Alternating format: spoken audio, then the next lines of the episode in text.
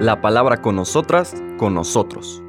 Una reflexión de la palabra cotidiana en diálogo con el acontecer de la comunidad universitaria.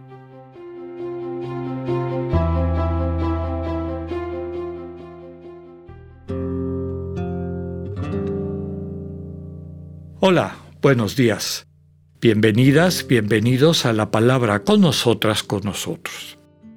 Hoy martes 25 de octubre de la trigésima semana del tiempo ordinario, retomamos la propuesta de lectura del Evangelio de la liturgia de esta semana, regresando al Evangelio de San Lucas que hemos estado meditando.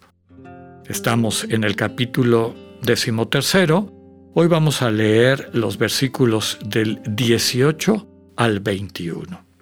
Dice así, En aquel tiempo Jesús dijo, ¿A qué se parece el reino de Dios? ¿Con qué podré compararlo? Se parece a la semilla de mostaza que un hombre sembró en su huerta. Creció y se convirtió en un arbusto grande, y los pájaros anidaron en sus ramas. Y dijo de nuevo, ¿con qué podré comparar al reino de Dios? Con la levadura que una mujer mezcla con tres medidas de harina y que hace fermentar toda la masa. Palabra del Señor. Recordemos que desde el capítulo 9 estamos en el contexto de este ascenso de Jesús a Jerusalén y una serie de indicaciones propias a su comunidad, a sus seguidores, para que eventualmente se hagan cargo de esta misión la misión que Él como Hijo del Padre ha venido a revelar en este mundo, esa es su misión, que entendamos que Dios es un Padre misericordioso y que no hay nada mejor que podamos hacer que dejarle gobernar nuestras vidas. No gobierna a la manera de los príncipes de este mundo, que lo único que interesan, que les interesa es su propio beneficio, alimentar su ego, sino que es un padre que tiene una solicitud amorosa por sus hijos e hijas. Tiene un poder infinito, pero para que ese poder se convierta en realidad, tenemos que adentrarnos a la dimensión de su amor. Ahí es donde ese poder que transforma la vida empieza a operar.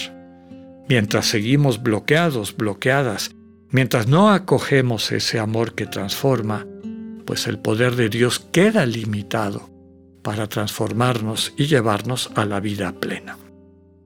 Las dos parábolas que se presentan aquí, parábolas del reino, que encontramos también en Mateo en otro contexto y con su propia, digamos, redacción que refleja su propia catequesis, Lucas las retoma, las pone aquí para subrayar el proceso de transformación desde dentro que implica este reino de Dios. Ya lo he explicado varias veces, no le voy a dedicar mucho tiempo, pero vale la pena recuperar, retomar la imagen de que el reino de Dios es un estado interior donde Dios se ha vuelto el centro de nuestra vida, eso quiere decir el referente fundamental, es una presencia constante y eso significa que mantenemos un diálogo, una comunicación de encuentro mutuo permanente. Eso es el reino de Dios. Quien vive experimenta esa comunión que los antiguos cristianos llamaron sinergia, unión de fuerzas, unión de voluntades finalmente. Entonces, para explicar cómo se desarrolla este reino de Dios, Lucas pone estas dos parábolas. Como suele ser su, su costumbre, trata de ayudarnos a entender el actuar de Dios en el mundo, no meramente desde una perspectiva centrada en la figura del varón, sino también Dios y su quehacer transmitido desde la figura de una mujer. Aquí la semilla de mostaza está plantada por un hombre, es decir, esta figura del varón que está trabajando la tierra, que está sembrando una huerta y desde luego aplicable, aplicada al Señor Jesús. En Mateo las parábolas son en abstracto, ¿no? Una semilla de mostaza. Aquí no, no dice ni quién la sembró, ni para qué la sembró, ni nada. Y cuando habla de la levadura, tampoco la pone en manos de una figura humana, solo dice la levadura mezclada con eh, la, harina, pues la transforma, la cambia. Lucas no. Lucas nos habla de este hombre que siembra la semilla y de esta mujer que mezcla la levadura. Ambas figuras vinculadas con el Señor Jesús, que es el que está tratando de posicionar este dinamismo, que los seres humanos abran su conciencia a este dinamismo en donde está presente la voluntad de Dios de constituirnos como una familia, como una comunidad, a imagen de la comunidad divina, desde la construcción del amor compartido, del amor mutuo. El texto, desde luego, tiene esta intención, que nos abramos a experimentar el misterio de Dios desde ambas experiencias humanas, la del varón, la de la mujer, pero también está presente la propia experiencia del Señor Jesús. De alguna manera en su propia vida, pero sobre todo en su ministerio.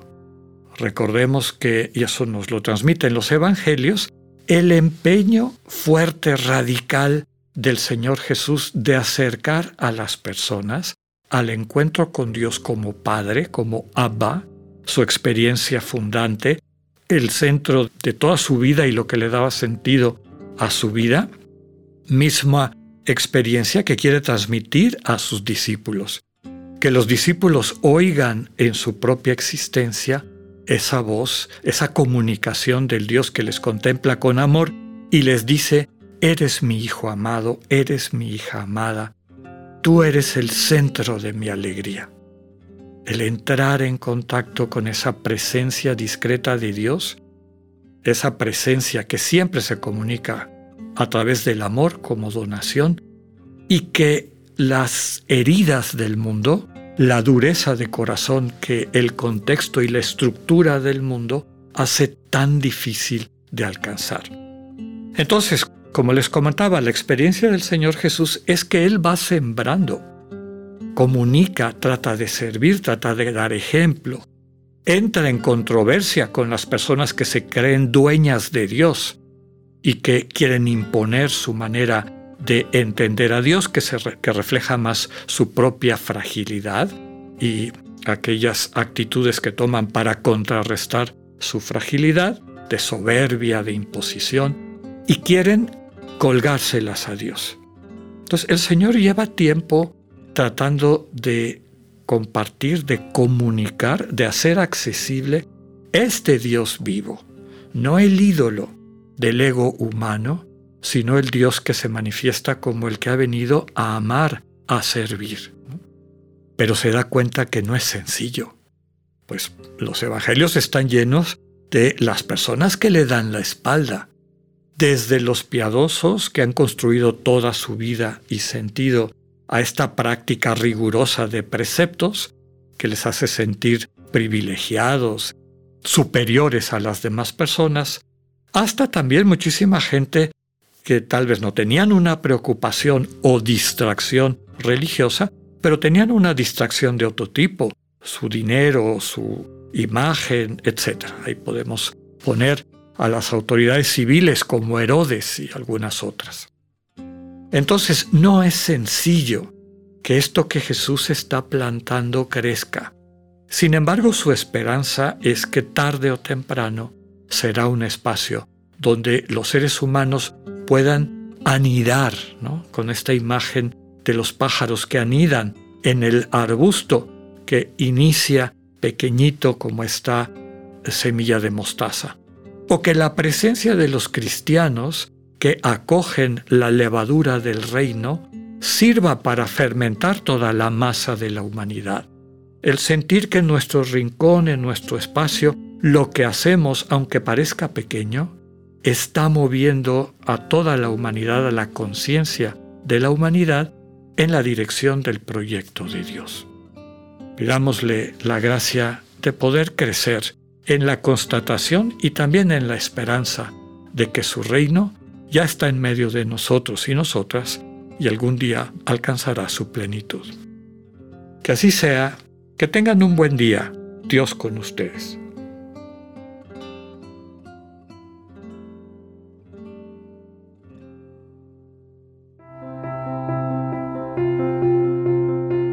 Acabamos de escuchar el mensaje del Padre Alexander Satirka. Escúchalo de lunes a viernes a las 8.45 de la mañana por radiveroleón.com o a través de nuestra app gratuita para iOS y Android. Radivero León, no todo está dicho.